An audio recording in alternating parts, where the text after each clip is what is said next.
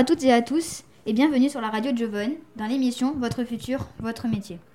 Aujourd'hui, nous allons interviewer Monsieur Franck, directeur de SECPA.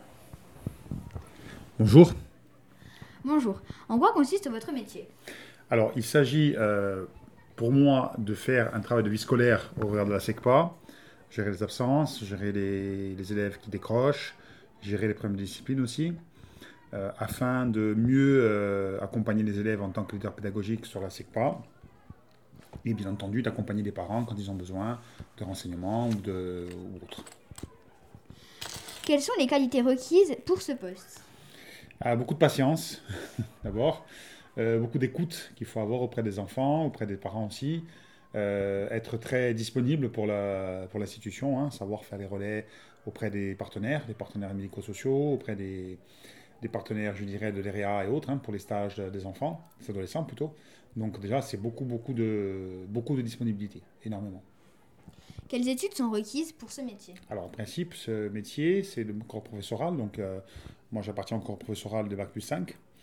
Euh, maintenant, c'est tombé à Bac plus 3, mais enfin, on, sur Bac plus 5. Il y a normalement une, formation prévue à cet effet pour, euh, pour être en, section d'enseignement adapté que je n'ai pas faite, mais euh, j'ai fait une autre formation qui corrobore un petit peu ça et qui me permet d'exercer ce, travail.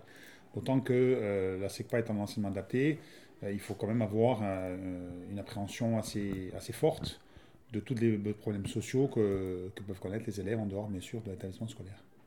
Que conseillerez-vous à quelqu'un qui voudrait exercer ce métier? Ne le faites pas. non, je blague à part. Non, non, c'est un beau métier. L'enseignement, d'abord, l'enseignement d'abord n'est pas un métier. L'enseignement, c'est une vocation. On ne fait pas l'enseignement par, par, un métier comme on ferait euh, vendeur de, de, merguez ou, ou, autre chose. Hein. C'est évident. Le métier d'avocat est une vocation, mais c'est aussi un métier. C'est pas qu'une vocation. L'enseignement, c'est une vocation à part entière. On n'est pas enseignant par hasard. On n'est pas enseignant par hasard. On est enseignant parce qu'on euh, l'a choisi, parce qu'on veut apporter aux jeunes, parce qu'on veut faire des choses pour les jeunes, parce qu'on croit euh, à la jeunesse, parce qu'on croit à ce qu'ils peuvent faire et surtout à ce qu'ils peuvent devenir. Après, être dans, dans, équipes de direction, comme le directeur de SECPA par exemple, ça requiert euh, une, certaine hauteur, une certaine réflexion, une approche de l'enfant et, des équipes pédagogiques assez, je dirais, assez, assez large afin euh, d'accompagner au mieux et les collègues enseignants et les enfants qui ont besoin de, je dirais, euh, d'écoute, pour revenir tout à l'heure, et surtout, surtout, surtout euh, de, dialogue.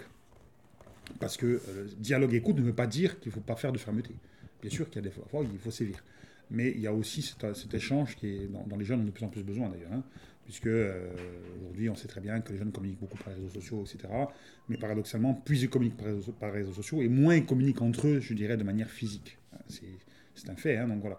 Donc avant tout, c'est la vocation. faire ce métier, c'est le premier conseil qu'à avoir, ce serait d'avoir la vocation de l'enseignement, c'est évident. Hein.